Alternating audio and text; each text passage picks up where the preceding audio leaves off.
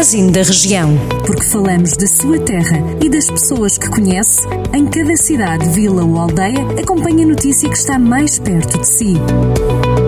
Magazine da Região. Edição de Rafael Santos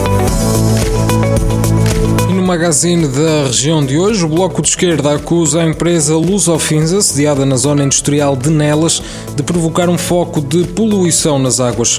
O partido tinha feito a denúncia depois de uma visita da candidata presidencial Marisa Matias à zona em novembro do ano passado, mas agora a GNR confirma que o foco vem da empresa de madeiras. Em Nelas, os bloquistas encontraram uma espuma escura com um cheiro forte. Carolina Gomes, da Distrital do Bloco, lembra que este não é o primeiro caso caso em que o partido encontra focos de poluição na zona industrial de Nelas, onde já foram feitas algumas denúncias de poluição em pequenos ribeiros e em pequenas zonas onde corre a água. O Bloco refere que este tem sido apenas um de vários casos de poluição hídrica que existem no Conselho de Nelas e que têm tido origem nas indústrias ou nas estações de tratamento de águas residuais.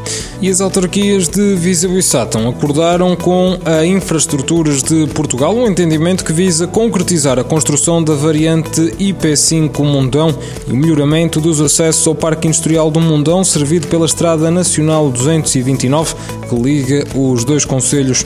Em comunicado, Infraestruturas de Portugal afirma que o acordo de gestão prevê a construção da EN 229 entre o IP5 e o Parque Industrial do Mundão e a requalificação da EN 229 entre Viseu e Sátão. O projeto da EN 229 já foi acordado com as respectivas autarquias em 2020 2020, com uma comparticipação de 1,4 milhões de euros. A obra está orçada num total de 12,3 milhões. A construção da variante IP5 Mundão vai ser feita no âmbito do Programa de Valorização das Áreas Empresariais, lançado pelo Governo e que visa promover melhores condições de acesso às vias para as pequenas e médias empresas. E o grupo de jovens promotores de saúde da Escola Secundária de Rezende vai realizar um webinar online a 9 de abril, pelas 6 e meia da tarde, dedicado ao tema do tabagismo.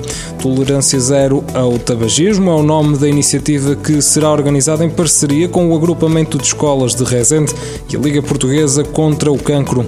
Em comunicado, a organização refere que este projeto pretende alertar a comunidade educativa para os riscos associados ao tabagismo e sensibilizá-la para a adoção de estilos de vida saudáveis.